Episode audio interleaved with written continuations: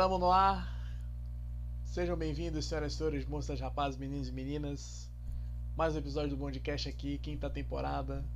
Um episódio um tanto quanto especial. Hoje trazendo Mandes Oliveira.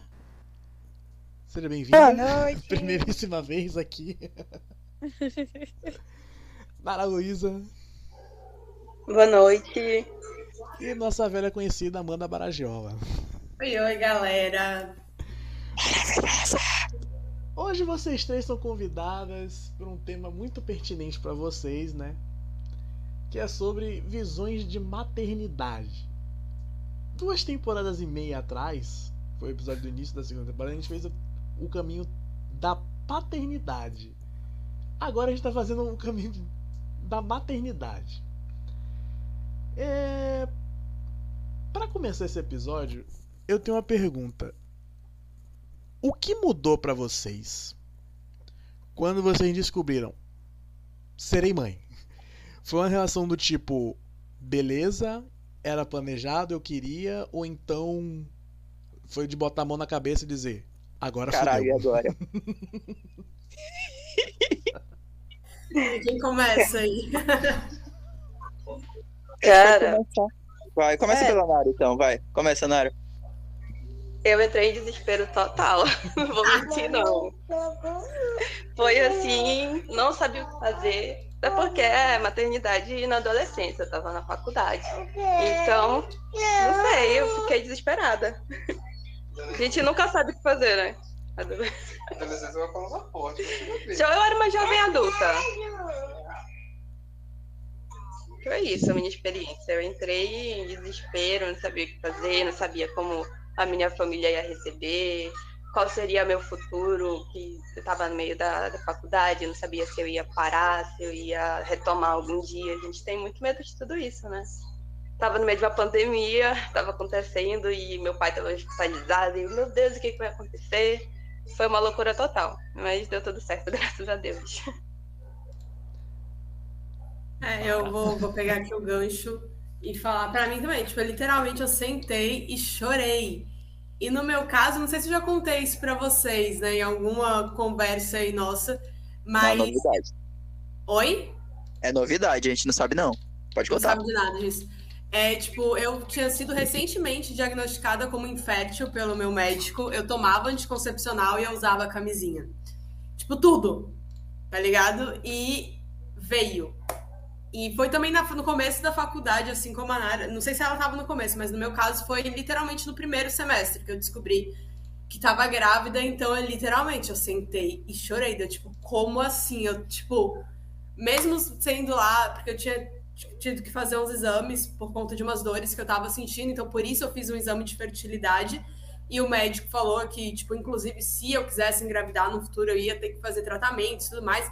Mas como eu sempre tive essa questão de me prevenir, porque eu, eu, eu sempre fui muito focado no meu profissional, na, na carreira que eu queria fazer e tudo mais, filhos seria algo para, tipo, depois, digamos assim. Então, mesmo o médico falando que eu tava infértil, eu continuei, né? Com anticoncepcional, com camisinha, com tudo. E veio, né? Então não tinha outra reação que eu lembro que assim, eu fiz o primeiro exame de farmácia, não, não é possível, está errado. Aí depois eu fiz o beta, já tava lá com quase três meses. E eu, meu Deus do céu, é sério isso. E a minha reação foi sentar e chorar, literalmente. Mas depois também, né? De- Depois a gente aprende a ser mãe, né? A gente, eu acho que, a não ser quando é planejado, todo mundo que descobre a gravidez tem esse choque, né, no começo, mas a gente vai se descobrindo mãe. Acho que é meio que isso. Nossa, Amanda, tipo, é, de começo, quando você falou que você também era infértil para engravidar, eu também, eu sempre acompanhei, fiz consultas com a minha ginecologista e eu tenho uma tia, minha tia Gi, que realmente até hoje ela não tem filho, ela teve que fazer tratamento para ter ou para segurar até uma gestação. Ela tentou de várias maneiras, de várias formas, mas não conseguiu, infelizmente. E eu também fui diagnosticada também com a mesma coisa que ela, que seria ovários policistos. Então eu também teria que fazer tratamento para poder engravidar. Mas mesmo assim, eu acredito que Cadu era para ser. Eu engravidei de Cadu. Quando eu descobri, quem viu primeiro foi o pai, meu, o pai do meu filho, porque eu fiz xixi e simplesmente saí do banheiro. Fui dar uma volta porque eu estava num estado de, de, meu Deus, será que é verdade ou não? Quando eu voltei, ele estava todo risonho. Eu lembro de eu ficar rindo de nervoso. A minha primeira reação foi rir de nervoso. Eu não conseguia não parar de rir. Eu só ria, ria muito mesmo. E eu só fui acreditar de verdade quando eu fiz o beta. E eu lembro de eu chorar, tomando banho, pensando em como contar para meus pais e como seria a reação deles. Acho que a minha maior dificuldade de início foi isso, a reação dos meus pais e como seria. Mas lidar de início realmente é muito complicado. Demais, demais. Eu não tive essa questão, essa problemática com pais, porque eu já tava, tipo, eu já morava sozinha desde os 16 anos. Eu engravidei da minha filha com 23 para 24. E eu já tinha já era casada, tipo, tinha casado papel, tudo, cerimônia na igreja, enfim, tudo que manda o figurino. Então, essa preocupação de como de contar para alguém eu não tive. Eu tive muita questão comigo mesma. Tipo, cara, eu acabei de começar minha faculdade eu estou começando a realizar o maior sonho que na época né, era é, estudar arquitetura. Eu estava com planos para fazer intercâmbio e tudo mais. Eu falei, caraca, tipo, eu não vou conseguir fazer tudo que eu quero. Tipo, eu, foi meio egoísta até. Meu, não sei se seria essa palavra, né? Mas eu acho que foi meio egoísta, que na, na hora eu só consegui pensar em mim. Tipo assim, caramba, tipo, vai vir um filho, não uma filha, no caso, é uma menina. Mas na época eu pensei, cara, vai vir, tipo, uma criança e tudo que eu quero realizar e todos os meus sonhos e a minha vida profissional, tipo, o que que vai ser de mim depois? Até porque eu nunca convivi com mães, eu nunca convivi com amigas que tinham filhos, então eu não sabia qual era a realidade de pessoas com filhos. Eu fui a primeira da minha galera da época a ter filho. Então, para mim, o choque foi muito mais meu comigo mesma do que com essa questão de, tipo, meu Deus, contar para as pessoas como é que elas vão reagir e tudo mais. Eu imagino. Cara, no meu caso, a minha irmã, eu sou a irmã mais nova. A minha irmã do meio, ela engravidou com 16 anos e ela foi expulsa de casa. E aí eu fiquei, meu Deus, vai acontecer isso comigo, você é expulsa de casa. E, e aí subiu o desespero, sabe, assim, comigo. Mas graças a Deus eu acho que quando os nossos pais vai tendo segundo, terceiro filho, eles vão ter uma visão diferente. Assim como eu tenho uma visão diferente com a Aurora agora sendo mãe. E aí, graças a Deus, foi super bem recepcionado. Até porque na pandemia a família ficou mais unida e aí a gente não queria perder ninguém, né? E aí foi isso. Deu tudo certo. O que já puxa uma outra pergunta minha que é como foi trabalhar o psicológico, o emocional, logo depois que seus, seus respectivos filhos nasceram. Você fala o pós-parto? Como foi o pós-parto? É, se houve algum tipo Sim, de depressão pós-parto, algum tipo de problemas, Eu, assim, sim. quando teve. Eu sim, porque eu estava noiva e um dia depois do meu jantar de noivado, o meu companheiro ele me traiu e ele me contou um dia depois do nascimento do meu filho. Então, é, eu, fui, eu fui um parto de risco porque eu estava com hemorragia, o hospital sabia, os médicos de mais cedo sabiam, não os que, o que fizeram meu parto. É, e eles me forçaram a ter uma cesárea, a qual eu quase morri por causa de pressão alta. Quando eu fiz 39, se- 38 semanas, minha pressão decidiu subir. Então, meu parto era para ter sido cesáreo, acabou sendo normal, eles forçaram normal. E eu já estava ficando bem. Acabei ficando pior no hospital, fiquei mais cinco dias é, lá no hospital. Fui para casa e eu só chorava. Chorava, chorava, chorava, chorava. É, tentava voltar com ele e ele me falava as coisas que me feriam muito. Então eu ficava muito mal. E eu chorava muito, mas eu não deixava de ter o meu papel ali como mãe, mas eu não conseguia olhar ou pensar para ele. É uma coisa para que que eu falo hoje muito para as pessoas que eu conheço, que me conhecem e que é, aos poucos vão conhecendo meu filho, que eu não dele é Cadu, eu falo que eu fui realmente aprender a amar meu filho quando ele fez dois anos de idade, que foi no aniversário dele, e eu tava fazendo aniversário dele de dois anos, e o pai dele não foi E eu vi na cara dele que ele ficou triste. E eu fiquei triste por ele. Eu chorei e eu falei: é, hoje eu entendo que é, preciso amar meu filho e ele precisa entender que eu estou aqui para ele. Então, eu tive outra visão de muitas coisas e são coisas que eu converso de, é, muito com meus pais sobre isso, porque para mim foi muito complicado. Eu me senti muito, muito sozinha muito abandonada, e ainda mais que foi durante a pandemia que ele nasceu. Então eu me senti muito sozinha mesmo. Cara, eu, eu você falando, né, agora espelhando aqui, né, é muito parecido a nossa história até. Porque eu também tive um parto bastante complicado, só que o meu foi. Não foi né, que o parto foi complicado, mas foram 23 horas de trabalho de parto, então foi muito longo. É, e minha filha tava com preguiça de nascer, simplesmente. Então, é, a Sophie tava com preguiça oh, de nascer. Só isso, porque não teve complicações no rolê, entendeu? Só que é, tava esperando chegar a dilatação e a dilatação não chegava. E quando chegou, eu já estava muito fraca e eu quis, né? Eu optei pelo parto normal. E e assim, os médicos tentaram de tudo e acabou sendo normal, só que teve que induzir pelo fórceps, né, no final, porque já estava com o que eles chamam de 10 mais 1 de dilatação. Para mim era para ser 11, né, mas eles chamam de 10 mais 1, porque o ideal é 10 para a criança sair. E a Sophie na posição, pá, tudo ok, só que ela não saía. E eu já estava tão fraca depois de 23 horas de trabalho de parto, que aí o médico falou: não, ela não vai conseguir ter mais força para empurrar que ela já tá. Isso já tava umas três horas, essa menina com esse tal desse 10 mais 1 de dilatação, já tudo pronto para ela sair. E ela lá, de boaça, curtindo na barriga. E aí eu sei que acabou, né? Enfim, tiraram por fósforos, e aí eu tive complicação no pós, porque eu tive muita hemorragia. Perdi muito sangue, tanto que o médico falou: olha, Amanda, ainda bem que você insistiu no parto natural, porque se fosse cesárea você não tinha sobrevivido. É, pela quantidade de sangue que você perdeu, mais a camada de sangue, né, que ia ter por conta de cortar sete camadas do teu corpo e tudo mais e eu acabei ficando internada uma semana. Minha filha nasceu perfeita, tipo, sem nenhum problema, e ela que ficou de minha acompanhante. Ela foi liberada no dia anterior, digamos assim, já poderia ir para casa, e ela teve que ficar de acompanhante no hospital, porque eu fiquei sete dias, assim, só perdendo sangue, foi bem complexo. E, e eu senti essa solidão que você falou ali desde aquele momento. Porque a Sofia, ela nasceu, né, num, hospital público no Climério de Oliveira, aqui em Salvador, e não pode ter acompanhante homem lá.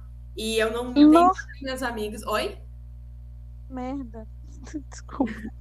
Não, e aí nenhuma das minhas amigas podia ficar, tipo, enfim, não tinha quem. Então, desde ali, eu senti muito isso. E depois também eu vi que, tipo, meio que some, né, todo mundo. É, você não tem. E ó, que não foi em pandemia, né? Ao contrário de vocês, minha filha já tá com sete anos, vai fazer oito agora. Então, mas é uma solidão que vem. E é muito louco porque a gente tem que dar conta de tudo e ninguém dá conta da gente. Né? Até pegando aí o, o que o Viana perguntou, é, é, porque é tudo muito novo, ninguém para para perceber, principalmente nosso caso aqui, que é todo mundo mãe de primeira viagem. Então a gente tem que lidar com um ser humano que é totalmente nossa responsabilidade, os pais, na maioria das vezes, assim, fazem. Os que são bons fazem o mínimo, e os que são ruins nem o mínimo fazem, né? E é muito louco, porque a gente tá com um turbilhão de hormônios, a gente tem que aprender a amamentar, a gente tem que aprender a se entender, tem que aprender a entender aquele ser humano que ainda acha que é parte do nosso corpo, porque o bebê não tem noção que ele é um, né? Enfim, ele acabou de nascer, ele tava 9, 10 meses ali na barriga. Então surgem, além dos medos, das preocupações e de saber se você vai dar conta ou não, e aí tem questão financeira. E tem várias questões assim que vão se aglomerando na cabeça de uma recém-mãe, e ainda tem que a gente ainda tem que lidar, isso é, isso é quase unânime, com os palpites externos. Gente falando como você tem que fazer, como você tem que criar seu filho, como se você vai dividir, fazer uma cama compartilhada ou não, se você resolveu amamentar, se você já começou a dar fórmula. Então, assim, é todo mundo metendo, tipo, o dedo na tua vida, na vida do teu filho, e nem se preocupa que tem uma mãe ali sem saber o que fazer, absolutamente, mas que quer dar o seu melhor, que tá dando o seu melhor, que tá fazendo o possível de si. E a maternidade, ela é muito solitária. Tipo, eu acho que, independente da estrutura familiar, é, é uma coisa. é, Tem, tem coisa que só mãe, por mais que tenha um, que o companheiro seja super presente e que dê todo o suporte, mas a maternidade ela é um turbilhão de tudo que se pode imaginar. É bem complexo. Eu acho que é, é bem por essa linha, assim. Pelo menos a minha experiência foi isso. Veio um turbilhão de, de emoções, de saber. E até a questão né, que a Mantes falou de, de quando ela foi desenvolver o amor, eu também tive uma construção do amor. Eu não, tipo, amei minha filha logo que ela nasceu. Eu fui responsável por ela desde que ela nasceu. Eu fiz o beabá direitinho, eu estudei, eu vi tudo que eu queria. Eu sabia que eu queria um parto montessoriano, eu sabia que a introdução alimentar seria pro BLW, eu sabia que eu queria que ela amamentasse até os dois anos. Então, tudo que é técnico, eu fui fazendo. Mas essa questão do amor incondicional, que falam, ai, nasce um filho, a mãe ama incondicionalmente. Nossa, não, eu comecei também a despertar isso, eu acho que com um ano e pouquinho da Sophie, assim. Eu lembro que com oito meses eu comecei a achar ela interessante. E depois, assim, com um ano e pouquinho, eu falando, caramba, tipo, meu Deus, eu amo demais essa criança. Cara, isso é uma conversa assim muito delicada, porque muita gente não não entende isso, entendeu? Eles acham que é, nasceu e o amor brota e, e eu tava esperando por isso a minha, vida- minha vida toda. Eu sou mulher e aí já nasci com instinto materno. Isso não é real, sabe? Não é real, não é assim que acontece, mas tem muita gente que não tá preparada para conversar sobre isso. Isso é verdade. E é exatamente isso, por isso que a gente tá abrindo esse espaço para vocês compartilharem suas visões, né? Até mesmo Que bom. porque foi um conjunto de histórias, né? Cada um passou pelo, pelos seus percalços, pelas suas. É, Assim, a primeira impressão que a gente vai vendo, né? É que as visões da maternidade foram completamente diferentes das visões da paternidade. Não sei se você percebeu, Viana, mas. Ah, com certeza. é Aparentemente muito aqui vamos ter, vamos ter muitas histórias de superação, de adversidade, então não se preocupe que isso aí é apenas o começo, pessoal. É, só fazer um paralelo. Nas, nas visões de paternidade, o homem ele, ele consegue, como é que eu posso dizer, se estruturar mais emocionalmente e se prepara para para rotina cansativa, embora pro homem não nem tanto, mas que não deixa de ser cansativa em relação à mãe. Fora que também foi, foi numa altura da, que eles eram mais velhos, comparado às vezes de maternidade. Sim, Eles já sim, eram sim. casados, enfim, já eu acho que já é uma outra visão. Ai, desculpa, gente, eu, eu vou ter que falar isso, mas é porque ser pai é fácil. ser pai é muito fácil. Tipo, não tem a questão hormonal, você não gera um corpo, teu corpo não modifica, não tem que amamentar. Tipo assim, e outra, a mãe que tem que fazer. Tipo, tem, tem coisas, como eu falei, por mais que o pai seja parceiro, tem coisa que só a mãe, até os dois anos a criança ela é completamente dependente da mãe. Então, tipo, é muito fácil. Ser pai, o pai se organiza o quê? Financeiramente, se organiza pra dar o apoio pra mulher e, tipo, se organiza pra amar a criança. Entendeu? Tipo, no momento que eu desabafo. E eu não, não é sendo sexista, mas é porque é muito fácil ser pai, gente. Ser mãe. A mente da mãe funciona completamente diferente. A preocupação que uma mãe tem. O que passa na cabeça de uma mãe não passa na cabeça de pai. E eu tô falando isso porque eu tenho muitos amigos que são bons pais. Tenho casos também de pessoas que não são bons pais. Mas assim, até para como eu falei, pra esses caras que eu, que eu admiro pra caramba, tem uns amigos meus que eu falo, caramba, tipo, que pai legal, que cara massa, ele, tipo, tá fora da curva do, do normal, digamos assim. E mesmo assim, conversando com esses caras, tipo, o que passa na mente deles não chega a 10% do que passa na nossa mente. Entendeu? Em relação à, à ocupação mental mesmo que um filho ocupa na cabeça de uma mãe. É diferente demais. Só verdade. Olha, eu, eu, eu concordo, não sou mulher, mas eu concordo. Ele é louco de discordar. São três contra dois, tô indo de vantagem numérica de Lucas. Ó, Não, É eu, é 4 é quatro a 1 aqui, querido. Eu concordo com a Amanda tudo que ela falou. é um relato do que eu posso explicar, tipo, sobre até a questão de uma responsabilidade. Eu vou contar uma, uma coisa que aconteceu, infelizmente, com meu filho, mas ele tá bem. Só que eh, o pai dele hoje mora no interior. E ele foi pro, pro pai dele, né? Saiu daqui de Salvador, foi para o interior para poder depois ir para o interior do pai dele. Nisso, não tinha carro para ele ir para esse interior, então ele pediu pro tio dele ir buscar ele de moto.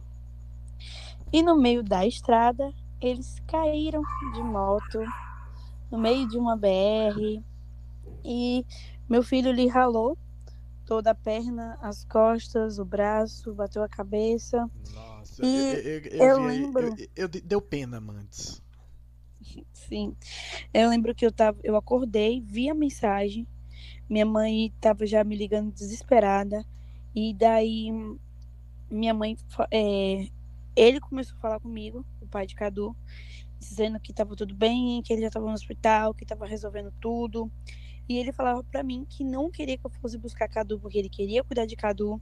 E eu tinha meus pais de outro lado falando, vamos buscar Cadu. E a minha cabeça a milhão, sem saber o que fazer, eu tava em choque. E eu tava recebendo rebombada de, de mensagens dos dois lados. De, por favor, não vem buscar, quero cuidar, quero fazer pelo meu filho, tá, tá. E minha mãe de outro brigando comigo, porque eu, eu não falava nada. E eu lembro de, depois de umas horas, que depois que eu briguei com, com os dois lados, eu lembro que depois de algumas horas eu comecei a chorar muito. Chorar muito, porque eu no, um dia antes dele cair, eu tinha caído de moto. E eu não me ralei, não aconteceu nada comigo. Eu, na hora que eu caí, eu senti só dor na mão e achei que estava tudo bem. Só que no dia que ele sofreu o acidente, eu comecei a sentir dores muito fortes no corpo, muito fortes. E eu não fui pro hospital. Eu sei que foi errado, mas eu sentia dores muito fortes no corpo. Eu não conseguia andar, não conseguia levantar, meu corpo doía muito. Então eu ficava, eu comecei a comparar eu e ele, tipo, tão pequeno, algo tão, tão sério acontecendo com ele. E como eu não estava em condições de cuidar dele no momento. E eu pedi para os meus pais, pelo fato de eu não estar com condições de cuidar dele e de eu não querer ver de perto o que aconteceu com ele, pedi para meus pais não ir buscar. Só que eles foram contra o que eu pedi, buscaram Cadu e eu tive que acompanhar ele aqui no, no HGE. E para mim foi uma experiência traumatizante para mim, porque eu vi sedar ele e a sensação de ver ele sedado que me assustou porque ele apagou. E da segunda vez que a gente foi ver o feri- o ferimento dele de novo, foi sem sedação. Então, queimadura, ele não, não ralou, ele queimou. O assalto queimou a pele dele. Então, queimadura, você tem que retirar aquilo que tá ali, fazendo tratamento para que renasça novamente. Então, fo- foram para mim coisas traumatizantes que eu virei para minha mãe e falei: eu não quero, não quero mais voltar. E eu falei: eu não queria que buscasse ele por conta disso. Eu queria que ele tivesse a responsabilidade, que ele visse isso. Eu falei: eu não tenho, eu não, eu no momento eu não tenho estrutura emocional para ver isso, porque ele é muito pequeno. Se aconteceu o que aconteceu comigo e eu sofri, imagine ele. É muito complicado. Então, tipo, por muitas vezes a responsabilidade é sempre tirada dos pais e é sempre dado às mães, porque realmente existe um vou falar machismo em que as mães elas precisam ter responsabilidade primeiro com os filhos e isso é sempre tirado dos pais e é sempre jogado para cima das mães. Se vocês forem reparar direto, quem tá dentro da aula hospitalar é sempre uma mãe. A mãe é sempre a que tá mais na correria, sofrendo. E eu acredito que, tipo, isso também é muito retirado dos pais conforme as criações do- dos anos, com o passar dos anos. Eu espero que futuramente isso seja diferente, sabe? Que a gente, até como mãe, como no meu caso, eu que crio Cadu com um pai muito distante, eu quero que ele seja um pai que tenha uma responsabilidade e veja é, a responsabilidade que eu dou e que ele seja um pai desse tipo de responsabilidade também. Que ele chegue junto e que não seja um pai imparcial. É, isso fazendo a ponte com o episódio passado dos choques geracionais, é, vou perguntar primeiro para Amanda. O que seria uma frustração para você vendo o que, vendo a Sophie fazer algo? Não sei se expressei direito, mas o que seria esse essa frustração Não entre aspas? entendi. Fazendo a ponte com um choque geracional, por exemplo. Você Sim. criou a Sophie de um jeito, mas por uma escolha dela ou por influências externas, ela segue outro caminho. Isso te frustra... O quanto isso te frustraria? Tipo assim, eu não sei se eu entendi direito, mas eu vou falar, tipo, o- qual seria o motivo que mais me frustraria? Seria isso? Sim, sim, sim, sim. Eu acho que ela não seguir o caminho da liberdade de expressão. Ela, eu acho que a coisa que mais me frustraria na minha filha é ver que ela tá deixando de ser ela mesma para agradar outra pessoa. Eu acho que esse é o ponto, porque é o que eu mais converso com ela, é o que eu mais falo com ela, até porque eu tipo sou mãe solo, né? E mas ela tem contato, contato entre muitas aspas, com o pai, com a família do pai. E assim, cada um é de uma realidade completamente diferente, de um estilo de vida completamente diferente. E eu também né, tenho um estilo de vida diferente do deles. E eu sempre converso muito com ela para ela ser ela mesma, para ela saber lidar com todo mundo, para ela saber dialogar, para ela saber estar nos lugares, mas que ela não perca jamais a identidade dela, que ela não faça nada para me agradar, ou que ela não faça para agradar o pai quando tá na casa do pai, para agradar a avó quando tá na casa da avó, que ela tem que ser ela mesma. Porque eu acho que eu vivi um processo tão complexo de voltar para mim mesma, eu me perdi de mim por tanto tempo, que eu prezo muito por isso, para que ela se mantenha sendo ela. Então eu acho que para mim é, esse ponto seria muito frustrante se ela se deixar ser manipulada por outros ao invés de, de se manter sendo ela mesma. Cara, esse medo é real em mim também. Porque é, é uma coisa assim que eu não sei explicar, porque aconteceu comigo, então eu não quero que aconteça com ela. Porque a minha mãe queria muito que eu fizesse medicina, é, meu pai queria que eu fosse advogada, tanto é que a primeira prova que eu fiz para passar foi para é, fazer direito. E eu odiava aquilo, então eu sei na pele o que, que é também é, não fazer as coisas que eu quero, é, sabe, gostar das coisas que a minha família gosta para poder me sentir na família, dentro da família. Então é isso. Mas hoje já quebrei a barreira e eu vou tentar ao máximo é, deixar ela livre para ela seguir o que ela quer, né? Hoje eu, hoje eu sou arquiteta e aí eu trabalho com, com arte, com tudo que eu quero, tudo que eu gosto, porque é o que eu quero. Mas ainda assim, hoje eu ainda sinto a minha mãe meio que, ah, poxa, por que, que você não fez medicina? Você poderia estar ganhando mais, sabe? E assim, é uma coisa, eu acho que é mais comigo, assim, que eu não quero errar nisso. E eu também não quero que ela se sinta pressionada a ser uma coisa que ela não é. Eu acho que esse é o meu maior medo, assim, sabe? Ou coagida, né? Que foi uma coisa que aconteceu contigo, não foi? Nossa, demais. Eu acompanhei de perto um pouquinho desse rolê, só um adendo.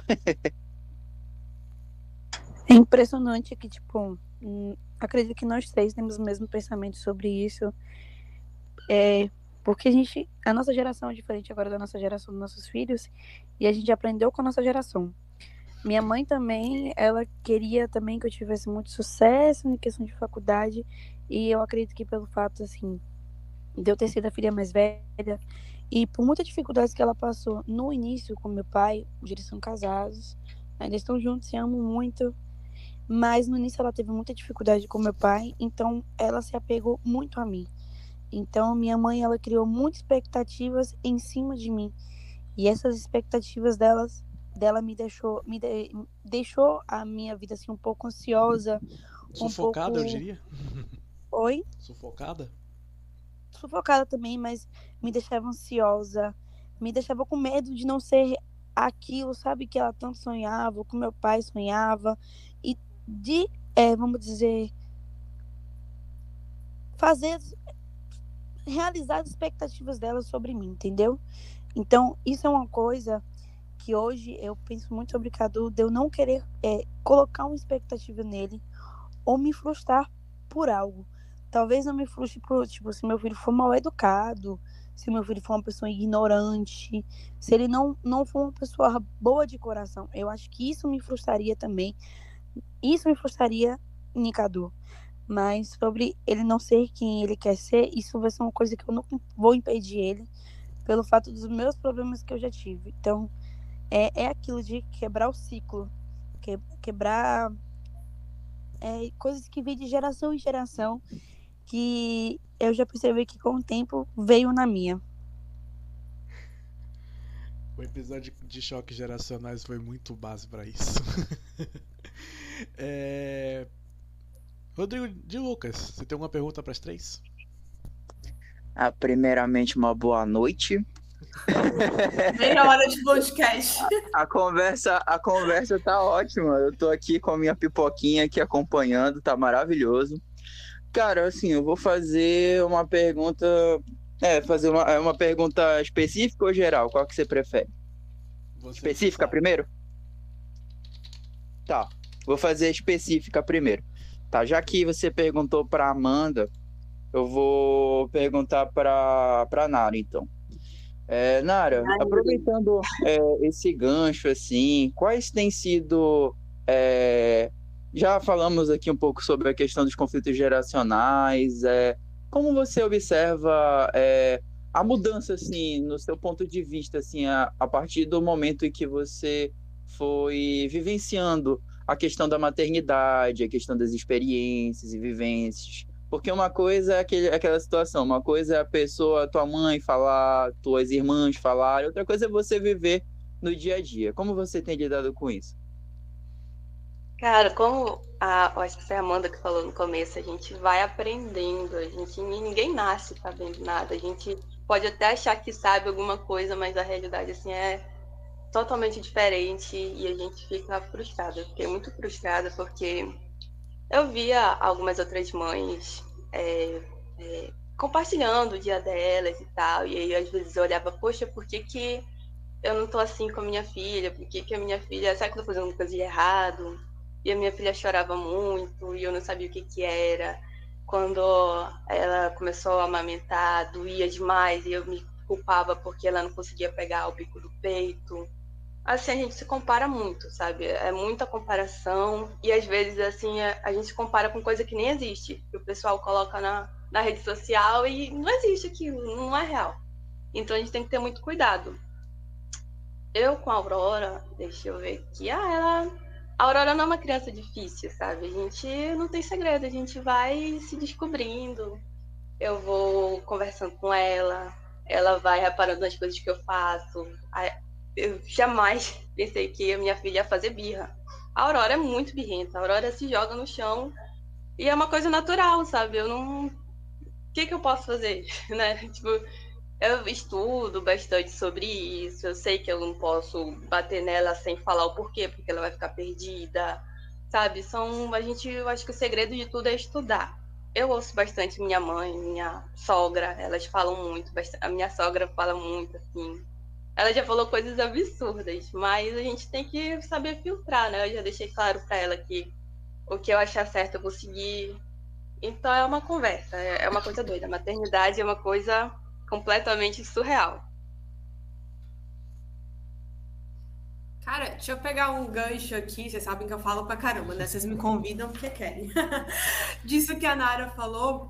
E eu não sei, eu queria trazer um ponto de reflexão, na verdade, que me ocorreu agora quando estava falando eu acho que, na verdade, a maternidade, a relação mãe e filha, e filho, né, enfim, seja, ela poderia ser simples se não tivesse tanta referência externa. Porque quando estava falando da questão de birras e tudo mais, eu fico, eu me vejo também muito nessa situação e eu também busco, assim como você, estudar muito para entender o que, que acontece com a criança, por que, que ela está fazendo aquilo ali, porque e tirar o meu ego. Tipo, quando a criança faz birra, ela não tá, a Sophie, ela não tá fazendo birra para me atingir porque ela me odeia ou porque ela quer me ver mal, porque ela tá testando o meu limite. Não, ela tá fazendo birra porque ela é uma criança que não tem o pré né, é, não tem o cérebro ainda totalmente desenvolvido, porque ela não sabe lidar com os sentimentos dela, e então ela acaba projetando da forma que ela consegue, que é fazendo um, um escândalo. E o que vai definir como aquilo ali vai se encaminhar é a minha reação como adulta, né, que já tem um mental desenvolvido para lidar com aquilo. E é muito louco, porque eu, como mãe, eu consigo lidar com essa situação.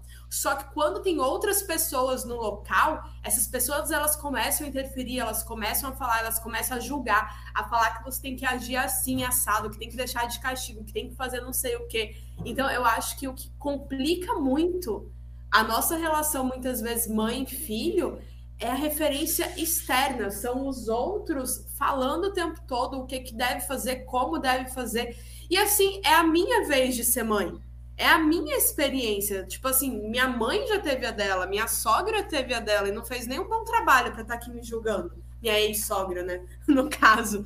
É... Polêmica!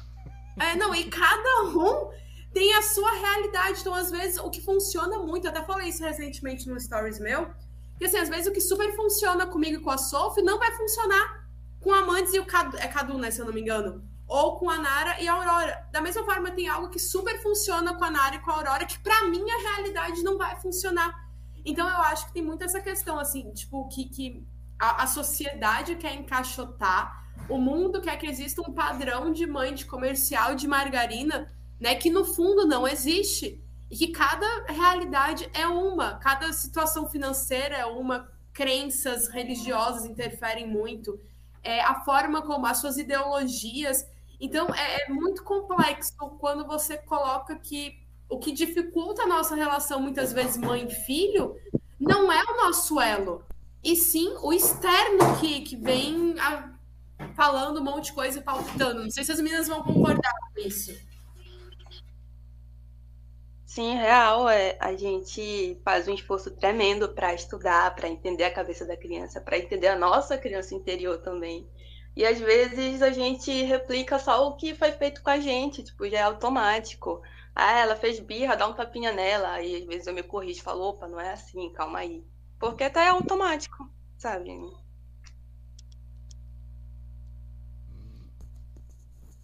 É verdade. É... Dudu acabou de acordar do cochilo. Eu posso. Eu essa pergunta dos choques geracionais eu, eu já pus, trouxe pra frente, que eu ia falar mais, a, mais lá pra frente, fazendo ponto com os outros episódios. Mas aproveitando que vocês três estão aqui falando, eu queria até um pouquinho mais que a Mantes falasse, porque ela é mãe de menino. É, qual é a diferença da, de ser mãe de menino para mãe de menina? Olha, meu sonho sempre foi ter uma menina quando eu era mais novo. Mas com o tempo eu percebi que realmente eu precisava ter um filho menino, porque eu sempre fui muito espoleta. Eu sempre fui, eu sempre fui muito moleca. Gente, eu juro pra vocês, eu amava. Uma apocalíptica. Eu era. Eu, eu sou do interior de Barreiras. E daí, antigamente, na, na minha época, né? 2000 e tanto ainda, porque Barreiras só melhorou por agora. Mas as, as, as ruas eram de barros, com, com pedras. Então, eu descia com a minha bike sem o freio, eu sempre cortava o meu freio das bikes, para eu ficar com o chinelo. Se cair, fazer o quê? Tá tudo bem. E eu, daí eu percebi com o tempo, tipo, eu precisava ter um filho menino, por, pelo fato de eu ser muito moleca. E eu acho que de início eu não seria tão flu assim, como eu achei que eu sempre seria. Então, quando eu engravidei, eu quando eu descobri, eu já tive certeza, é menino. E é Cadu. Eu já sabia até o nome que eu queria. É Cadu, é menino. Então, eu acho que eu e Cadu, a gente a gente é muito parecido. Eu falo que eu vejo, eu me vejo nele criança. Eu consigo me ver perfeitamente, não porque ele parece comigo, mas o jeito dele, ele ama bicho, dá, ele é muito carinhoso. Ele só tem uma coisa que eu, que eu não sou. Ele tem toque com, com, com coisa muito molequenta, com areia da praia, essas coisas. Ele tem toque com a mão dele suja. Eu não tinha isso. Mas ele ama correr, se divertir. Meu Deus, é, é muito parecido comigo. Muito parecido demais. Então, eu acho que era a experiência que eu precisava ter agora. Ser mãe de menino.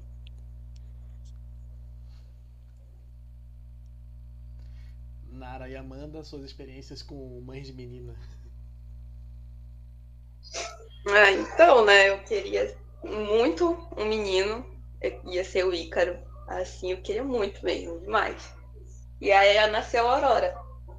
E eu tive certeza que eu não ia dar conta de menino, porque a Aurora, falo que menina é muito mais serelepe, vamos dizer assim, do que uma menina. É, e a Aurora, ela é, assim, muito serelepe. Eu não daria conta, eu acho que se fosse, se a Aurora fosse Ícaro, eu não conseguiria. Tipo, eu meio que sempre soube que seria uma menina. Até, tipo, não sei, é, os meninos, né, sabem? Acho que as meninas estão me conhecendo pela primeira vez, mas eu sou bruxa, né, esotérica. Então, desde a minha infância, eu sempre soube que eu teria uma menina. E quando eu via, é exatamente igual a Sophie. Então, desde o momento que eu engravidei, né, das circunstâncias que eu já falei que foi, eu já tinha certeza absoluta que era uma menina e eu acho que eu nasci para ser mãe de menina. Tipo, nunca sonhei com a maternidade, não romantizo isso de nenhuma forma. É a realidade, não era o meu sonho, mas eu sempre soube que eu teria uma menina. Talvez lei da atração, não sei, pode ser. mas. É, e hoje eu vejo e eu converso com minha melhor amiga, que ela é mãe de menino. Ficou lindo, filha. E eu vejo que, meu Deus do céu, eu pensando até posteriormente na adolescência e tudo mais, para mim eu acho que vai ser muito mais tranquilo ser mãe de menina do que se fosse um menino, por exemplo. Eu acho que pode ser um universo, porque, tipo, eu já sou mulher, né? Então, tipo, eu conheço esse universo, eu consigo. Óbvio que vão ser outras questões, porque é outra geração, mas eu não sei, a impressão que eu tenho é que para mim fica mais próximo lidar, entender o universo dela e. Sei lá, eu amo ser mãe de menina, eu não consigo me imaginar, na verdade, sendo mãe de menino. Tipo, com inúmeras questões. Eu não saberia lidar com um menino.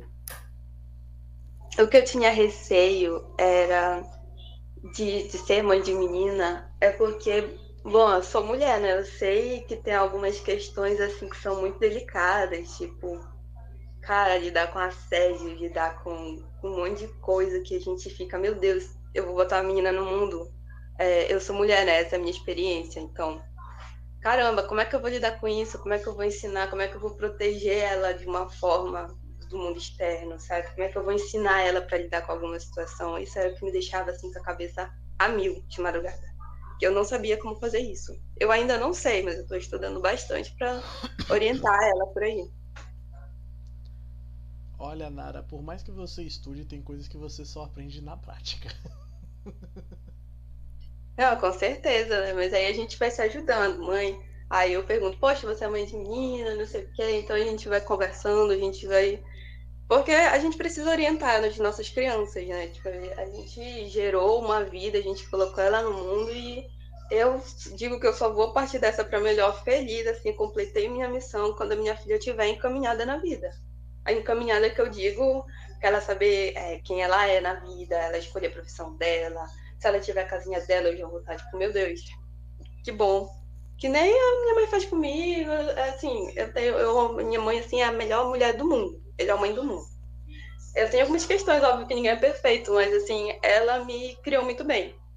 Então, eu queria fazer isso com a minha filha, sabe? Eu queria também tirar os erros que ela cometeu, aprendi com os erros dela também, mas, assim, eu quero que a minha filha esteja encaminhada. Esse, assim, é o meu maior é, o que eu quero para minha vida. Não sei se vocês têm isso, vocês entendem isso também, mas. Entendo é... perfeitamente. Poxa, com certeza. Total. Hoje eu já acho, tipo, tanto menina como menino, eu acho que no mundo atualmente que a gente vive, eu espero que isso mude com nossos filhos. Eu acho muito complicado colocar qualquer criança nesse mundo. Então eu espero que a geração dos nossos filhos seja diferente para a gente não ter mais essa preocupação lá na frente. Sim, é o que eu falei, eu acho que o que mais me ocupa, me preocupa, né, na verdade, é como é que vai ser a adolescência. Porque eu acho que quando eles estão menores, é, é mais tranquilo de lidar, de administrar. Mas eu, às vezes, eu fico pensando nisso, como é que vai ser lá na frente, sabe? É, a questão de como lidar com a comunicação, é, na questão de, de, de, coisas que a gente sabe que acontece na adolescência, porque todo mundo já foi adolescente, né? Então, tipo, sexualidade, uso de drogas, é, várias questões assim, a questão da saída, dos horários, dos limites, desses negócios que tem de, de romper com o impossível, de, de, de, de é isso que eu fico muito preocupada. E aí a questão que às vezes me pega muito a questão de ser uma menina é o que a Nara falou da questão de assédios, de como que os homens lidam de porque hoje o mundo está muito escroto, com perdão da palavra, né? Mas ser mulher. Não precisa ser perdão, não precisa pedir perdão, não. A gente já falou coisa muito pior que isso. Mas é isso, tipo assim, é, é o, o, ser mulher hoje tá muito foda, tipo, no, no, sentido de que a gente precisa se impor muito, a gente, inclusive, tá, tá acabando com a nossa essência do sagrado feminino, a gente está desintegrando isso porque a gente precisa ter uma energia extremamente masculina para conseguir lidar no mundo hoje, para conseguir viver literalmente, porque a gente tá tendo que assumir um papel de ter que ser mais homem que os homens, para não ultrapassarem os nossos limites, sabe? Então isso me preocupa muito. Como é que vai ser na geração da Sophie quando ela tiver daqui a alguns anos adolescente? Será que os caras vão estar melhores? Será que vai ter mais respeito? Será que as relações vão ser menos abusivas?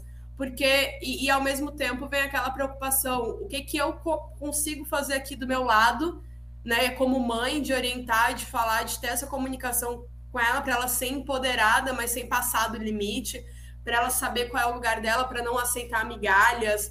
Então, eu acho que tem uma questão muito que eu não sei como é que é, é até perguntar para mães como é que seria essa questão com os meninos, né? E eu acho que as mães dos meninos também têm que, que como é que eu posso falar? Direcionar para que a gente tenha homens melhores lá na frente do que essa última geração de homens, digamos assim, que infelizmente no normal, né, no, no padrão, não tá muito legal. A gente precisa, como mulher, hoje se preocupar com muitas coisas assim que é preocupante. Eu acho que isso me desestabiliza um pouco, pensar como é que vai ser isso lá na frente.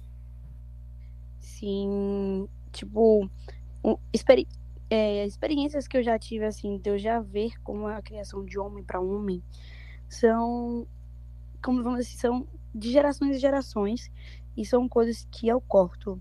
É, eu morava com meus pais, e Cadu também, então, de início, eu tive muito o interrompimento da, é, dos meus pais. E então, por muitas vezes, eu via meu pai falando para Cadu para parar de chorar, porque eu não chorava, que ele não precisa ficar gritando quando ele tá brincando, ou até boneca. Ele queria uma boneca porque ele queria uma neném. Eu comprei a neném para ele.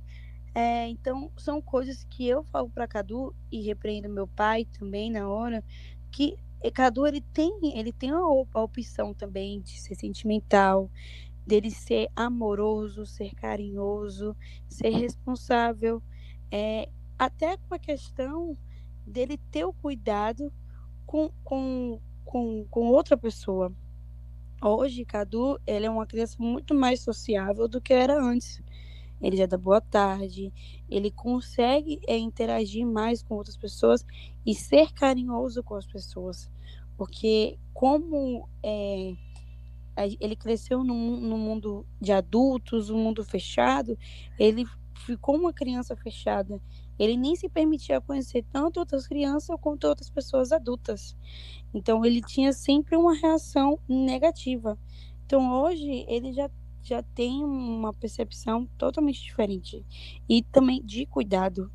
É, hoje uma das hoje eu posso dizer que uma das melhores amigas de Cadu é uma menina chamada Maria e ele ainda lida com o fato dela ter outros amigos e esses amiguinhos também ser amigo dele.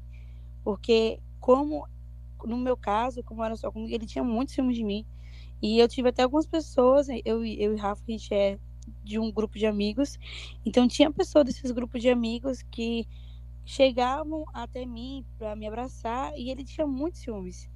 Então, hoje já é totalmente diferente. Então, é, é ensinando na base do amor e mostrando para ele a forma de amar e de cuidar, que não precisa ser diferente, que todos nós temos nossas emoções, a nossa razão, nosso psicológico, nosso emocional, que pode ser é, tratado de forma igual, entre aspas. Mamãe, Hum,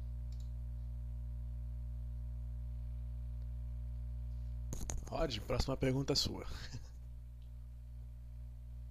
Bom, já que eu já fiz uma pergunta específica, eu vou agora fazer uma, um apanhado geral aqui. Bom, basicamente a gente vai falando dos conflitos de maternidade, a gente já passou por um pouquinho da questão do fundamento, e eu tenho uma pergunta estilo corrente, né? Que é basicamente uma coisa que eu costumo fazer sempre nas minhas redes sociais, quem viveu sabe. A pergunta vai para vocês, meninas. É, quais são, assim, as três lições? Assim, claro que são várias lições, mas dentre elas, assim, três que vocês consideram, assim, destaque principal para que vocês passam para, para seus filhos e filhas? É, pode ser a Amanda primeiro, então. Três valores principais. Isso, lições, valores, o que, como você se sentir mais confortável para responder. Cara, eu acho que é, o primeiro de todos vai ser sempre a autenticidade, né? Que até eu eu já respondi aqui mais cedo falando sobre isso, que o meu medo é que ela não seja autêntica. Então, autenticidade, respeito, respeitar os outros, sabe? Acima, tipo assim, respeitar os outros e respeitar a si mesma. Eu acho que o respeito para mim é muito importante e comunicação sabe? Que ela saiba sempre se comunicar, uma coisa que eu falo sempre com ela, tipo, se comunica, fala, se expressa, entendeu? Seja para o que for, né? E eu acho que essas três coisas elas andam muito juntas, de, de que ela construa a autenticidade dela, se comunicando e respeitando sempre. Então, é uma comunicação afetiva também, não é simplesmente se comunicar por comunicar. Eu acho que são três coisas que funcionam muito e que eu prezo bastante, que eu acho que eu, tô sempre batalhando muito para manter isso presente nela. Minds. puxar o gancho aqui. É, o meu caso são três coisas que eu acho fundamentais, que é o respeito é, em todos os aspectos, lealdade, eu prezo muito lealdade, companheirismo, e o amor. Eu acredito que sem amor o ser humano não é nada e é o que o mundo precisa. É o amor. Então, se você pode ser uma pessoa amorosa, eu acredito que você faz a diferença em um ambiente. Cara, acho que para Aurora, é, primeiro ela precisa de verdade em tudo que ela faça é, e eu acho que ela precisa ser comunicativa, porque um dos grandes problemas que eu tive foi problema de comunicação, de não não poder falar o que eu sentia, entendeu? Às vezes a pessoa, a pessoa nem bloqueava e, e, e, eu não, não, falava. Então, ela, para mim, ela precisa aprender a comunicar tudo que ela sente, é, a verdade que ela quer passar, porque isso é imprescindível, sabe? As pessoas só vão te entender, as pessoas só vão te, te, te conhecer, te ver no mundo quando você fala o que você sente, a sua verdade. E é basicamente isso. Falei duas, mas vou pensar numa terceira aqui. Eu acho que ela precisa ser dedicada. Acho que a dedicação também é muito importante em tudo que ela faça. É, ela não precisa nascer com dom, ela basta dedicação para ela que ela vai chegar longe.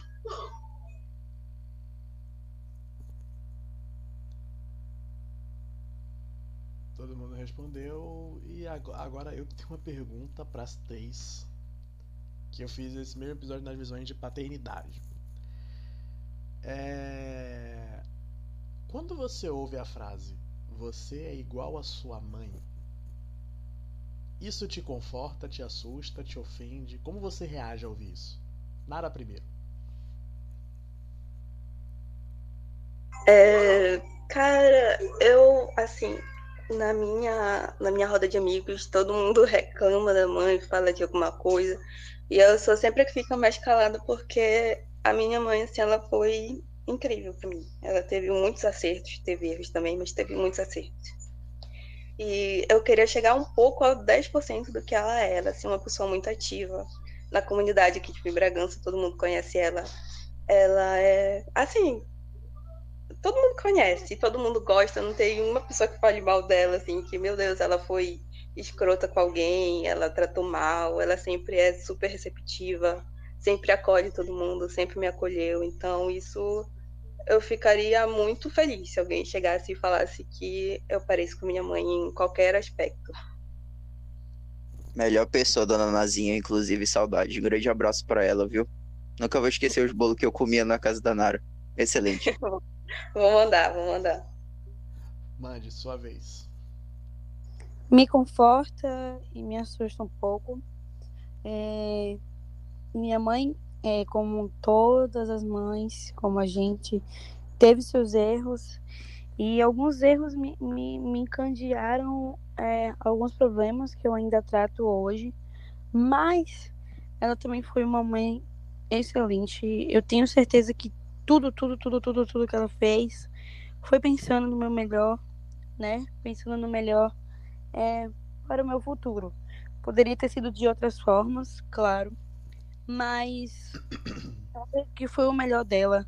Toda mãe tenta dar o seu melhor e às vezes erra, isso é fato, mas eu acredito que é a vida, né? Nenhuma nasce com o manual pronto. Cara, eu não consigo nem imaginar alguém falando isso. Então eu não sei se eu saberia responder. Porque eu e a mãe a gente é completamente oposta. Em tudo, em tudo, em tudo. Não, tipo, acho tirando o fato das duas trabalharem muito, assim, assim, de gostar de trabalhar, de ter essa questão com comércio e tudo mais. Tipo, não tem nada que alguém viraria e falaria, nossa, você é igual à tua mãe, porque a gente é literalmente muito oposta. Então, eu não consigo te responder essa, Viana. Mas assim, no no mais perto possível. Mesmo vocês tendo personalidades muito opostas. Cara, eu tô impressionado que a Amanda não teve uma resposta para essa pergunta, porque eu imaginava que ela que fosse, sabe? pra tu ter a primeira vez. Eu tô chocado, gente. Sério, Me deixou sem resposta. Cara, é, eu acho que Ai, é, é, terrível o que eu vou falar, mas me assustaria muito. Sabe? Me deixa, não, não me confortaria nem um pouco, me assustaria bastante, porque eu acho que e não e até pegar um pouco da fala da mãe é, é, o que eu tô falando que é completamente sem julgamento é, é, compreendendo que minha mãe sempre fez o melhor que ela pôde em todos os sentidos ela foi a melhor mãe que ela pôde para mim mas eu acho que eu tô trabalhando meu desenvolvimento pessoal muitos anos para ser muito diferente sabe? Para ter uma realidade diferente, para é, ter uma relação com a minha filha diferente, para construir uma base diferente. Então, se alguém falasse isso em relação à maternidade, sim, tipo, me assustaria muito. Tipo, eu acho que seria isso. É, vale ressaltar que eu sou a terceira filha, então é, se perguntassem isso para minha é, para minha irmã mais velha, é óbvio que seria diferente a, a resposta, porque quanto mais filhos a gente tem, mais é, chances a gente tem de reparar aquilo que a, a gente errou logo de início. E é, é, muito isso. A minha mãe, inclusive, ela me fala que eu sou mais uma neta para ela do que uma filha em questão assim de vamos, é, vamos comer besteira, vamos fazer isso, porque ela errou muito. É verdade. Ela errou muito com, a, com as minhas irmãs e ela foi pegando, aprendendo com os erros dela. Então, eu basicamente tive uma vozona, assim. Em vez de ser uma mãe, foi uma vozona, que já aquela regalia, aquilo tudo. Ela fala, Nara, você nasceu na vaca gorda, não pegou as vacas magras como as tuas irmãs. E é, era só para esclarecer, porque, assim, ela aprendeu muito com as minhas irmãs, criando elas, e teoricamente eu peguei os acertos dela.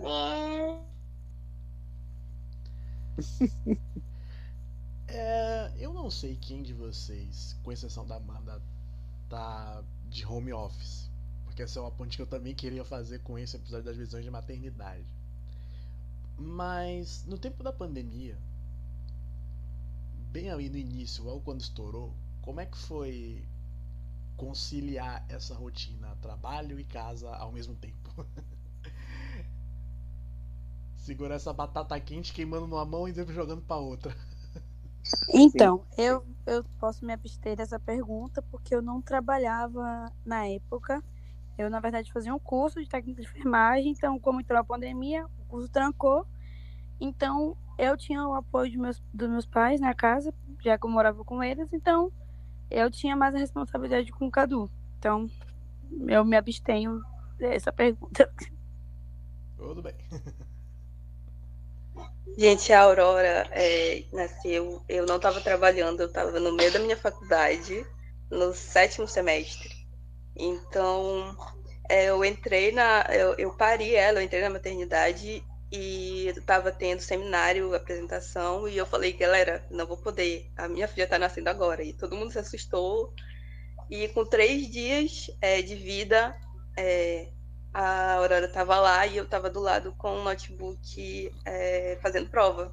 Então, não foi um home office, mas é, foi assim uma situação que eu nunca pensei que eu passaria na vida. Um bebezinho recém-nascido e eu fazendo prova lá, é, perguntando qual a questão era eu tinha tirado lá com, com o pessoal e tal, qual tinha marcado.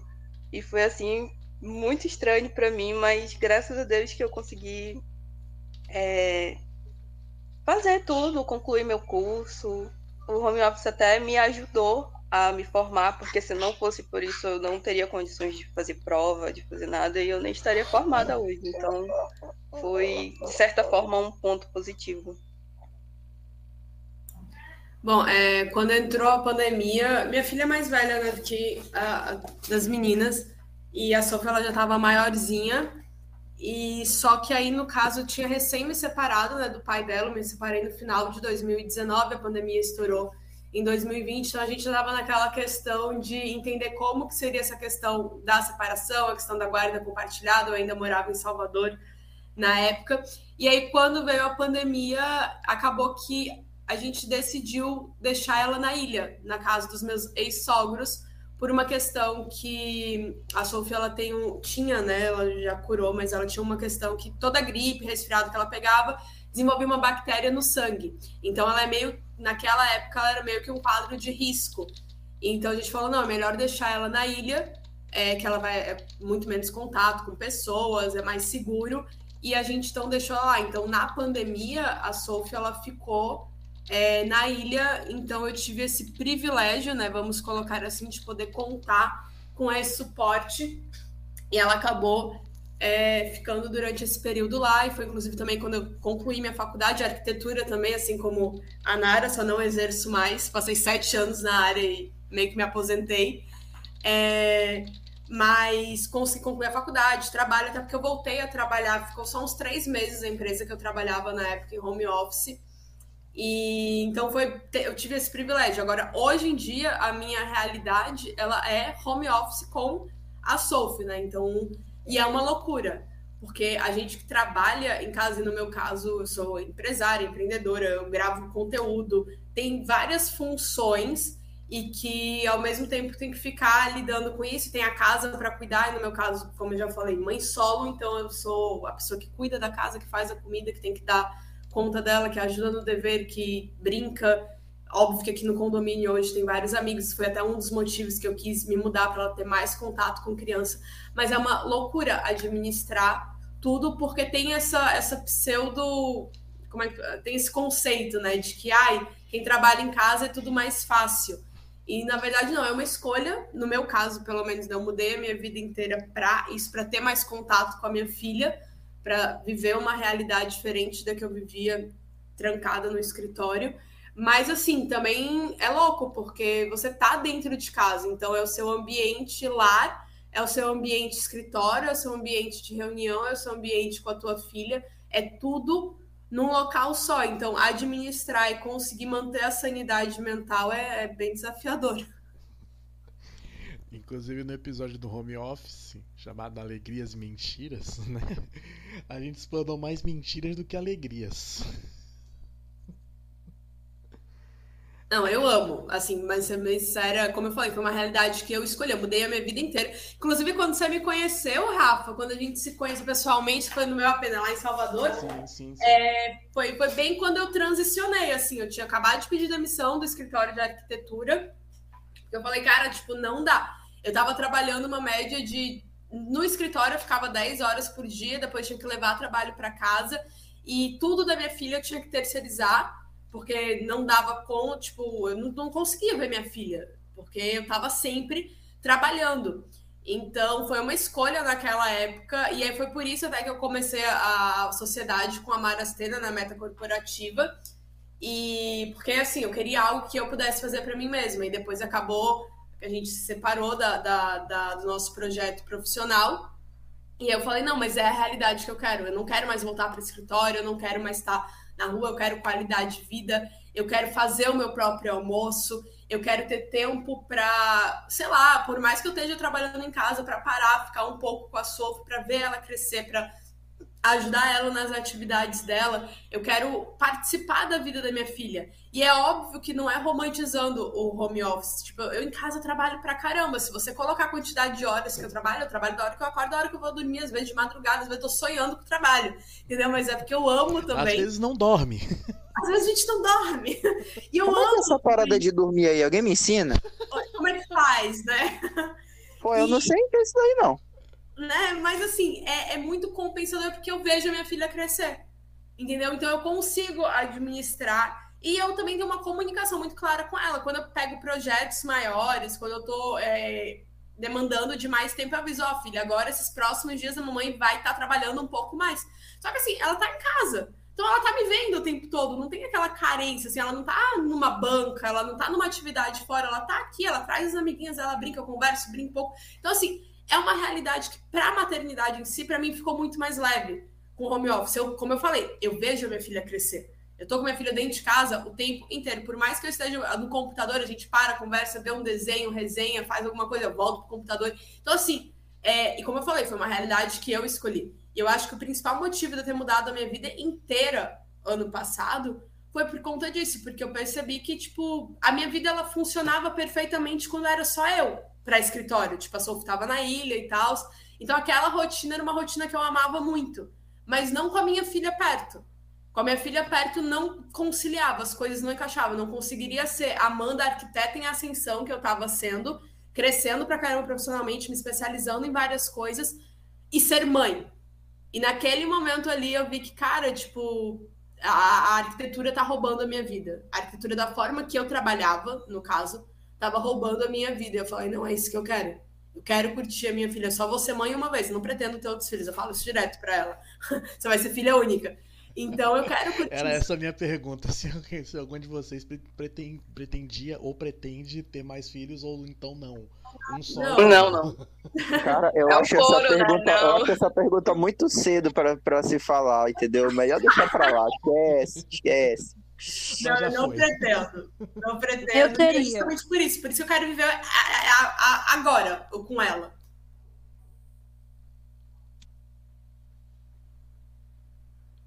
É... Eu vou botar um. Eu vou falar, criar um momento bem random nesse episódio. Que eu sei que talvez vocês tenham algumas dúvidas entre si. Então vou deixar que vocês façam as perguntas e vocês mesmos respondam. Pode ser? Mandes, Nara, Amanda, vocês têm alguma, alguma pergunta pra, pra algumas de vocês? Respondem. Interajam Caramba, cara, si. virou debate visão de maternidade. Globo tem inveja. Cara, eu queria uma dica pra Amanda. Queria pedir em relação de home office. Porque eu comecei a trabalhar em home office com a Aurora. Só que acontece, eu não tenho é, uma rotina de trabalho, né? Então eu preciso muito de, um- de horários e, e de tudo, porque com a Aurora comigo. É, filha, legal. Ela, eu tô concentrada, aí ela fala alguma coisa, dá um chorinho, eu tenho que levantar e quebra a minha concentração. E aí, tudo que eu tô fazendo, eu esqueço que eu, sabe, eu preciso trabalhar com, com criação, com criatividade, e aí parece que dá aquela quebrada. Ela tem quantos anos? Dois anos, já fazer três. Tá, porque depende muito, né? Tipo, hoje pra mim funciona, é muito mais tranquilo, porque eu falei, minha filha já tá com sete, vai fazer oito anos. É, nessa época, quando a Sophie com dois anos, foi justamente. Eu voltei pra faculdade, porque eu tranquei por um ano e pouco. E, cara, eu acho que é o mais. É, é meio complexo o que eu vou falar, mas é trabalhar com fluidez. Tipo, você é arquiteta, né? Então você trabalha com prazos, provavelmente. E é saber que você tem que entregar naquele prazo, mas não se cobrar para manter uma rotina fixa. Porque isso não funciona. E é algo que eu trabalho muito em mim, por exemplo. Porque às vezes eu quero ter uma rotina mega fixa e aí ah, vou de manhã fazer tal coisa, de tarde vou fazer XYZ, só que a vida não acompanha a, a, isso que a gente condiciona, né? Então eu hoje, o que funciona para mim, pelo menos, é eu meio que estabeleço, assim, meio que mini prazos. Então, por exemplo, até eu organizo a minha semana. Na verdade, sendo bem, bem honesta, eu organizo a cada ciclo de 13 dias, porque eu sigo a lei do tempo. Então, eu trabalho com as ondas encantadas. Então, a cada 13 dias, eu meio que vou definindo ali o que, que eu vou fazer naqueles 13 dias. E nisso, eu subdivido em duas semanas. Né? Então, nessa semana eu tenho que dar conta disso, disso e disso. E, e aí eu vou vendo os horários que encaixam para conseguir fazer. Então, e também eu me disciplino para às vezes eu sei que eu não vou conseguir dar o 100% para Solf. Tem momentos que eu falo que eu sei porque a gente não dá conta de equilibrar tudo. A vida não consegue, tipo assim, a gente não vai ser 100% em tudo. Então, tem dias que eu vejo, às vezes, que ela tá mais negócio, que ela tá prestando mais atenção, que ela tá mais carente, então eu foco mais nisso, mas eu já sei que os próximos três dias, por exemplo, eu vou ter que dar um gás para entregar X, Y ou, ou Z demanda daquilo que eu preciso fazer, ou porque eu vou ter que gravar um conteúdo. Então, eu acho que o que facilitou muito para mim, para eu não ficar com peso e sobrecarga, foi aceitar a fluidez. Só que é uma fluidez meio que equilibrada. Não sei se, se ficou muito complexo, ou se deu para entender, sabe? É você entender os momentos dela, os seus momentos e organizar meio que por mini prazos, entendeu? Tipo, para entregar a tua demanda. Entendi, entendi, sim. É porque é tudo muito novo. São dois anos com a Aurora só, então é, é, eu sou, era uma pessoa muito metódica. Então hum. eu fazia tudo no, no, no, horário que eu sempre fazia. E aí começou, a Aurora nasceu, e aí eu nunca tinha trabalhado em home office, e aí eu me formei. Eu tô pouquíssimo tempo formada, e aí eu tô, meu Deus, que que, que eu faço? Como é que eu dou atenção para a Aurora? Eu dou atenção ao projeto? E aí é muito confuso. Não, eu sei exatamente como que é. E eu, acho que a primeira coisa, assim, conselho mesmo é tira a culpa. Você é uma pessoa só, você não vai dar conta de tudo, sabe? A gente tem uma autocobrança muito grande, como mãe principalmente. Mulheres já tem uma autocobrança enorme, porque a gente já tem que vencer várias coisas que os homens não vencem aí na vida. A gente já lida com muita coisa a mais. E depois da maternidade, então, encaixar tudo é muito complexo. E vai ter dias que você vai ser a, a você vai se achar, caralho, eu sou a mulher mais foda do mundo porque eu dei conta de tudo. E aí no dia seguinte vai acontecer alguma coisa, sei lá, a Aurora vai fazer uma birra de três horas e tu vai olhar assim, meu Deus do céu, eu sou a pior mulher do mundo, tá ligado? Mas é sobre aprender a, a, a lidar com isso, com as inconstâncias da vida e seguir o fluxo. Óbvio, sendo responsável no teu trabalho, cumprindo com as demandas, mas sem ficar louca. E vai ter alguns momentos que você vai ter que deixar um pouquinho a mãe de lado e ser a puta profissional que você tem que ser, porque você tem que entregar um projeto. E vai ter momentos que depois de entregar esse projeto, você vai poder relaxar e compensar com ela, sabe? A gente não tem como ser 100% de tudo ao mesmo tempo. Você não vai ser a esposa 100%, a mãe 100%, a pessoa que faz a comida 100%, que deixa a casa organizada 100%. Não dá, a conta não fecha. E aí o rolê é não se auto-cobrar, é trabalhar essa questão do fluxo, da fluidez. E eu tô falando isso não porque seja extremamente fácil, não é. Hoje, óbvio, eu consigo lidar com isso de uma maneira mais tranquila, porque minha filha já tá com sete, como eu falei, vai fazer oito anos. E também muito autodesenvolvimento, muita, muita questão aí envolvida para chegar nesse nível, mas às vezes eu esqueço que eu sou uma só e às vezes eu me pego querendo ser 100% de tudo o tempo todo. E aí eu falo, não, calma. E aí eu tenho uma melhor amiga que me ajuda muito e ela fala quase todo dia, Amanda, você é uma só. Não tem como. Tipo, a conta não fecha no final do não dia. A conta de tudo. Obrigada, Amanda. Às vezes a gente precisa realmente ouvir isso assim de, de outra pessoa, sabe? A gente se cobra muito. É muito importante. Valeu. Mandes, você tem alguma pergunta? Tenho e já ia puxar agora. Amanda, eu vou também te fazer a mesma pergunta. Não a mesma pergunta, mas a pergunta para você. Porque você já tem uma filha é, bem mais velha que nossos filhos. Meu filho só tem três anos, fez três esse ano. Para você, qual foi a parte mais difícil e a, de idade, assim, eu falo, tá? É a parte mais difícil e a, a fase, por enquanto, até agora, mais fácil também. Tipo, acho que o mais complexo para mim foram os dois anos. O Terrible Two, né? Que falam, nossa senhora, para mim os dois anos foi muito louco na questão, porque a criança ela não se entende, ela tá com todos os ossos do corpo crescendo ao mesmo tempo. Ela faz muita birra porque ela sente dor e ela não sabe falar, e é dente crescendo. E com dois anos é quando a criança ela começa a entender que ela não é o mesmo corpo da mãe, que ela é um ser diferente, vai dos dois aos três, né? Mais ou menos ali. Então tudo ela chora, tudo ela grita, ela não consegue se expressar direito. Então eu lembro que os dois anos foi a fase que eu mais tive que desenvolver a paciência para não surtar. E eu tava numa situação muito parecida que a Nara, tá? Porque eu tava. Só que eu não. Eu já estagiava, é, então eu tinha que lidar com o estágio. Eu tinha, tava fazendo curso de arquitetura na época, que não é um curso dos mais fáceis né, que a gente tem. E então eu tinha que lidar com tudo isso. Eu já tava com meu casamento em crise na época. Então foi uma fase assim que foi um acúmulo de coisas. E para mim a fase mais tranquila tá sendo agora sabe? Porque já tem como me comunicar, a gente já se conhece muito bem, a gente consegue, eu consigo dialogar, eu consigo, como eu falei, tipo, tem vezes que eu chego assim pra Sofia e falo, Sofia, hoje é, eu vou ficar off. Hoje você vai para Nárnia, que eu deixo o celular com ela, o dia livre dela ver os desenhos que ela quer. Você vai para Nárnia e eu vou ficar no computador porque eu preciso entregar tal trabalho. É, então hoje a gente consegue conversar, a gente consegue compensar também. Ela já tem um entendimento muito maior disso. Então, hoje eu acho que a gente está vivendo uma fase muito legal, porque ela já está maiorzinha.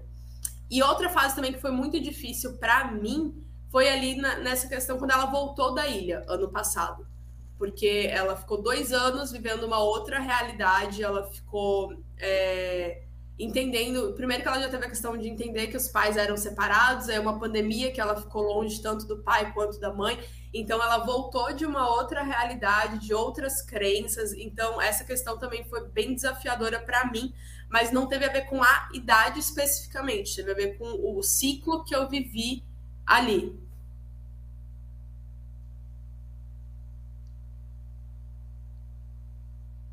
E agora sou eu que pergunto, né? Sim, sim, sim, sim. Tá. É, acho que eu vou perguntar para as meninas algo que me toca assim profundamente, que é sobre vocês quanto mulheres, se vocês conseguem, se já chegaram no estágio ou estão passando de repente por isso de entender que além da mãe existe a mulher com os sonhos e com o mundo a ser conquistado. Sim, no meu caso ainda existe essa mulher com sonhos a ser conquistados. Ainda não desisti, mas eu acredito que tudo tem no seu tempo. Eu ainda estou na fase é, eu e Cadu, por enquanto, mas a minha virada de chave eu já acredito que é ano, é ano que vem, quando, para mim, acho que a fase dos quatro anos é uma fase muito importante. É uma fase em que a criança já saiu dos dois, três anos, que já está ali na fase de falar mais, descobrir mais, querer conhecer mais. Para mim, essa é a fase mais do descobrimento de, deles, porque é a fase que já está falando, já está interagindo mais, já está indo para a escola. Cada um mesmo já vai para a escola desde o ano passado, desde que ele tem dois anos, ele já vai para a escola. Então, para mim, aquele que me preta de chave é ano que vem. Claro que eu já estou esse ano também já procurando, mas eu falo que a minha virada de chave é a questão do meu maior sonho, que é a minha faculdade de medicina. Então, para mim, essa vai ser minha virada ano que vem, a minha faculdade. Então, eu ainda estou aqui na, na luta pelos meus sonhos da mulher que existe em mim. Eu ainda tô presa. É, tudo em volta da minha vida. Oi? O, cortou o começo. Ah, sim. É, eu tô presa ainda na, na fase que tudo ainda é em volta da minha filha.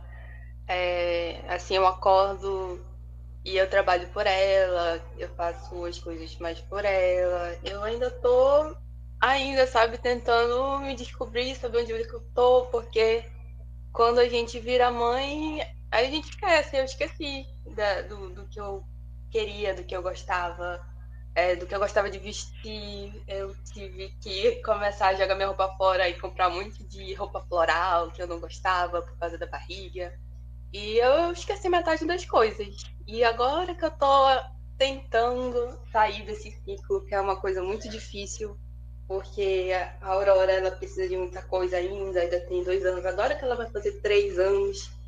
E assim, eu preciso, principalmente do meu marido, né, que ele vê que eu tô presa nesse ciclo, ele fala, não, poxa, você ganhou dinheiro esse mês, é, pega metade, gasta contigo, faz alguma coisa que tu quer. E eu, não, eu não quero, eu tenho tal coisa para entregar, tenho tal coisa para fazer.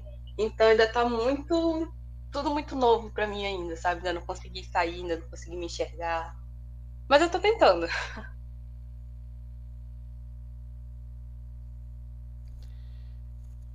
Então, alguma última pergunta, Rod? Hoje a gente já pode fechar por Não, não tenho, não tenho mais não tenho pergunta mais pra fazer, não. Tudo certo. Então, vamos lá, considerações finais do episódio. Mandes, você que a... foi batizada aqui no Bondcast hoje, você é a primeira. Algo mais a dizer? Hum, não, não tenho mais nada. Tô feliz, na verdade, por ter sido convidado, uma experiência maravilhosa. Ter esse bate-papo aqui e ainda mais conhecer outras pessoas.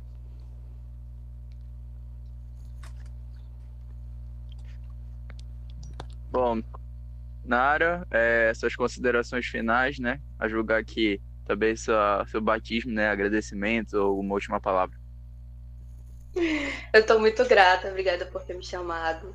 E eu gosto muito de, dessa ideia de quebrar a bolha, sabe? Sair da bolha. Porque vendo as meninas falando, eu vejo que a minha experiência com maternidade, com nascimento, com, é completamente diferente. Assim, eu tive mais ajuda dos meus pais, da, eu tenho uma rede de apoio é, muito boa. A Aurora nasceu rápido, eu fiquei assim, cabisbada que a, é, a Amanda teve 23 horas de parto. Meu Deus, como assim? A Aurora nasceu em meia hora, então isso me impactou muito e é sempre bom a gente ver é, o outro lado das outras mulheres e saber que a gente, que elas não são perfeitas, que a maternidade não é perfeita, que todo mundo erra, e eu tô muito feliz. Muito obrigada, meninas, por essa experiência. Obrigada, Rodrigo. Obrigada, Rafael. Muito obrigada. As portas estão abertas. Amanda? Ah, gratidão. Amanda sabe como sempre. funciona, então pode dar. É o que, de Lucas? Que você já sabe como funciona o protocolo daqui. Então, Ah, dar. gratidão sempre. Eu gosto muito de estar aqui. Eu acho que esse tema que vocês trouxeram é importantíssimo. E eu achei muito bacana que foram experiências distintas, mas que ao mesmo tempo se completaram, né? Porque ser mãe é uma loucura, sabe? E a gente precisa falar mais sobre isso, a gente precisa de- tirar é, da caixinha, da bolha mesmo, né? E é muito legal vocês trazerem isso aqui e abrir para que, como a Nara falou, né, para a gente ver a realidade de outras mães e para a gente entender que maternidade que funciona é aquela que a mãe decidiu, né? Então eu acho que esse espaço que vocês abriram aqui foi fantástico. Gratidão sempre estar aqui e um prazer conhecer as meninas. Vai lá, Rodrigo, é você. Ah, é verdade. Então, gente, gostaria de agradecer a todos vocês por estarem aqui.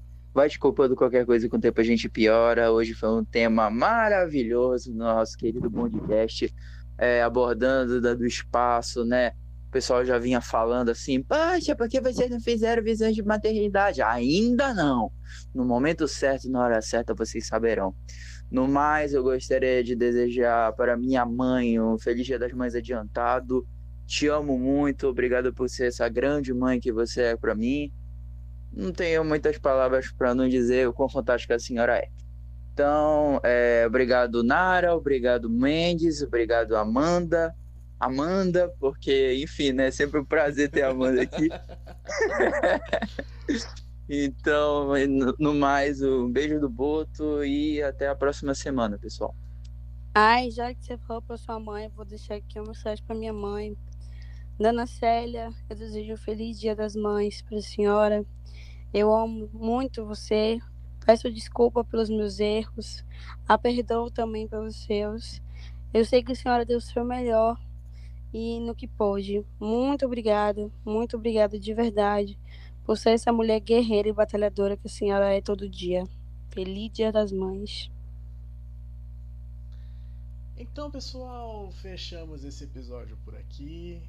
Foi, um, foi muito melhor do que a encomenda trazer as meninas aqui para esse episódio. Maternidade não é uma receita muito fácil, ela é muito mais. Ela aparenta ser simples, mas na verdade ela é muito complexa porque cada cabeça é um mundo. Você, mãe que está ouvindo esse episódio, um Feliz Dia das Mães para você. Desde já que esse episódio vai sair no sábado, dia 13. E a todas as mães, um Feliz Dia das Mães. Muito obrigado, valeu e até a próxima semana. Boa noite.